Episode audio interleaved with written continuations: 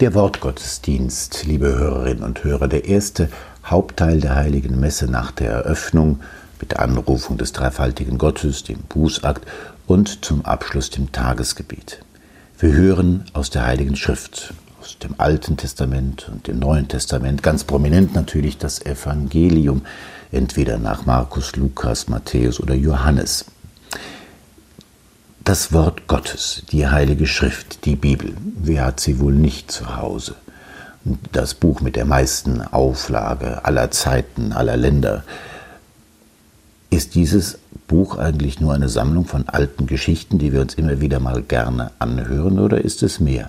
Natürlich ist es mehr. Wir glauben daran, dass die Autoren der Heiligen Schrift Werkzeuge des Heiligen Geistes, die Werkzeuge Gottes gewesen sind, dass Gott sie inspiriert hat, etwas niederzuschreiben, was auch über ihr eigenes Verstehen hinausgeht und dass über dieses Wort Gott zu ihnen und zu mir auch heute spricht. Und das in einer Weise, die für jeden ganz persönlich ist und einen unerschöpflichen Reichtum in sich birgt. Da sind mir einige Erinnerungen sehr lieb, die mir geholfen haben, das auch sozusagen existenziell zu verstehen. Während meines Studiums betete ich einmal mit meinem, einem meiner lieben Freunde gemeinsam die Vesper, das Abendgebet der Kirche, und da kommt eine Kurzlesung vor.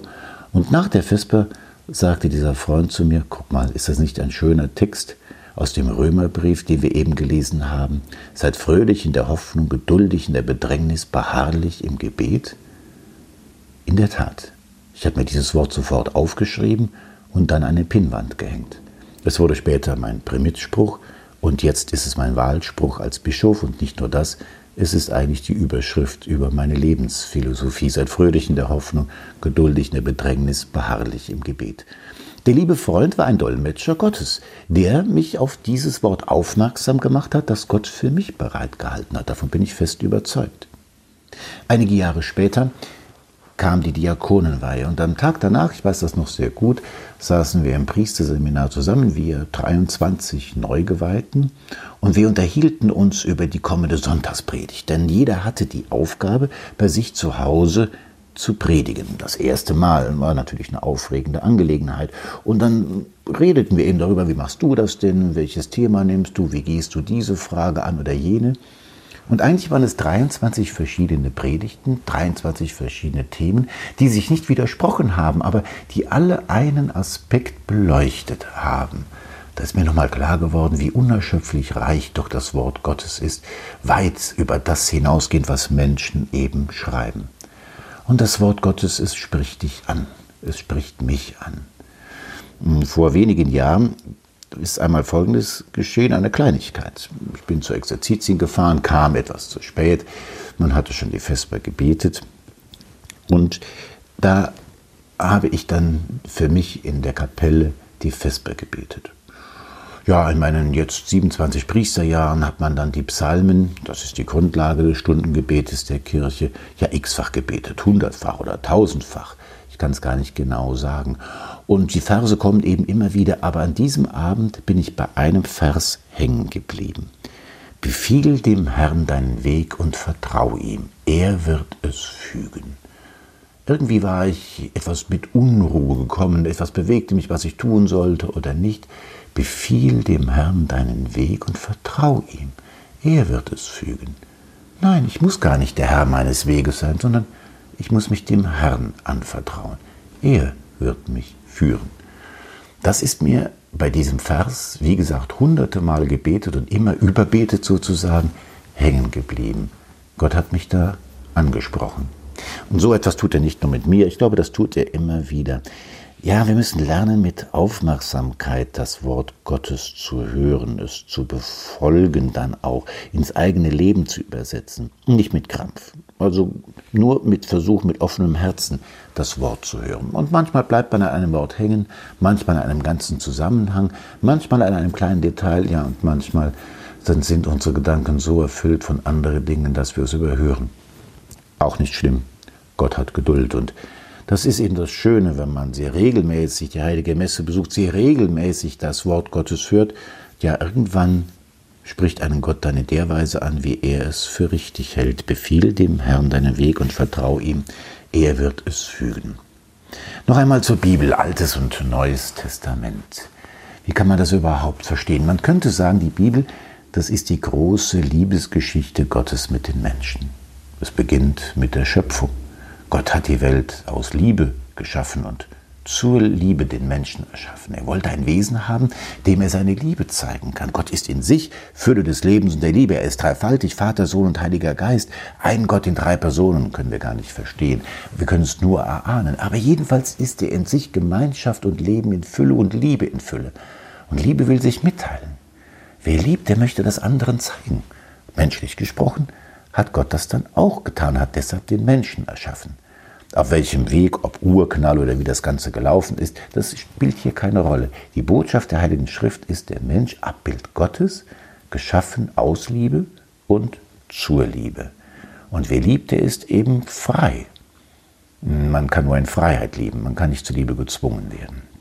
Gott hat also den Menschen einen freien Willen gegeben. Und er hat es sozusagen in Kauf genommen, dass er sich sogar gegen ihn entscheidet, sonst wäre das Ganze nur ein Experiment ohne wirklichen Inhalt. So kam die Sünde in die Welt. Der Mensch hat sich verführen lassen, sich gegen Gott aufzulehnen. Und nun geht die Geschichte weiter. Gott verlässt den Menschen dennoch nicht. Er hat sich zwar gegen ihn aufgelehnt, aber Gott wendet sich immer wieder den Menschen zu. Er schließt mit Noah einen Bund, er schließt mit Abraham einen Bund, er schließt mit Mose einen Bund. Er wendet sich seinem Volk Israel in besonderer Weise zu. Er schickt Propheten, die ihn immer wieder das Volk daran erinnern, umzukehren und beim Herrn zu bleiben. Aber irgendwie geht die Menschheit immer weiter von Gott weg. Und dann, ja, dann kommt das Neue Testament. Dann schickt Gott seinen Sohn, der alles verändert. Nicht nur irgendein Mensch, sondern Gott selbst kommt, der Menschnatur annimmt und die Menschheit Jesu, sie dient ihm als Instrument, um das göttliche Heil zu wirken. Und wenn wir eben Jesus hören, dann hören wir Gott reden. Und wenn Jesus am Kreuz stirbt, dann geht Gott mit uns in den Tod und überwindet den Tod durch die Auferstehung. Die große Liebesgeschichte Gottes mit den Menschen. Es ist schwer, sie zu verstehen. Sie geht über unser Verstehen hinaus. Und wir werden an, in, im Leben nicht an ein Ende kommen und immer wieder neue Dinge entdecken können. Wichtig ist es, dass wir versuchen, ihn in der Heiligen Schrift immer besser kennenzulernen. Wenn wir einen Menschen gern haben, versuchen wir ihn kennenzulernen. Dann möchten wir wissen, wo er denn herkommt, was ihn ausmacht, was seine Familie ist, seine Heimat. In der Heiligen Schrift, besonders im Neuen Testament und hier speziell in den Evangelien können wir das finden. Deshalb ist das Wort Gottes in der Eucharistie, der Wortgottesdienst so wichtig. Die Predigt, das ist eigentlich der Ort, an dem der Priester, der Christus die Stimme leiht, oder auch der Diakon das Wort Gottes amtlich auslegt. Der Kirche ist zugesagt die Gabe des Heiligen Geistes. Ich werde euch den Heiligen Geist senden, der wird euch an alles erinnern, was ich euch gelehrt habe, zu helfen, durch im Lichte der Lehre der Kirche das zu entdecken, was Gott uns offenbart hat. Dazu soll eine Predigt helfen. Ob sie das immer praktisch tut, das weiß ich nicht. Und ich denke manchmal auch bei meinen eigenen Predigten, hoffentlich hast du den Leuten etwas mitgegeben. Ich vertraue da auch auf den Heiligen Geist. Einmal ist es mir zum Beispiel, ist, ist es mir passiert, dass ich eine Predigt gehalten habe, die war sehr ausgefeilt. Ich habe mir sehr viel Mühe gegeben und dachte, ah, die ist so ein richtiger, die muss ein Volltreffer sein. Ich habe danach eigentlich kaum eine Reaktion gehört. Aber einer sprach mich auf etwas an, auf ein Wort, ich weiß nicht mehr, was es war, das ich einfach aus meinem Herzen heraus im Beginn der Heiligen Messe zur Begrüßung gesagt habe. Und die Person sagt, dieses Wort, das hätte sie ins Herz getroffen und hätte ihr entscheidend weitergeholfen. Da musste ich etwas schmunzeln, der liebe Gott hat eben Humor. Er sagt einem manchmal auch als Prediger, nimm dich mal jetzt nicht so wichtig. Manchmal sind die Dinge, die gut vorbereitet sind, kommen dir nicht an ihr Ziel, aber wenn ich es will, kommt ein anderes Wort ans Ziel.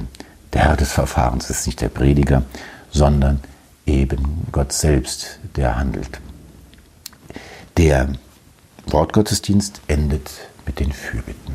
Aktuelle Bitten, die unserem Herzen liegen, können wir Gott vortragen.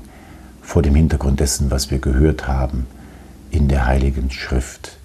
Und diese Bitten stehen stellvertretend für die vielen Bitten, die jeder von uns im Herzen hat. Und sie können wir gut damit verbinden.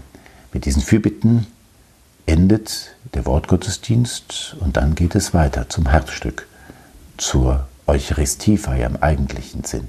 Doch dazu beim nächsten Mal mehr.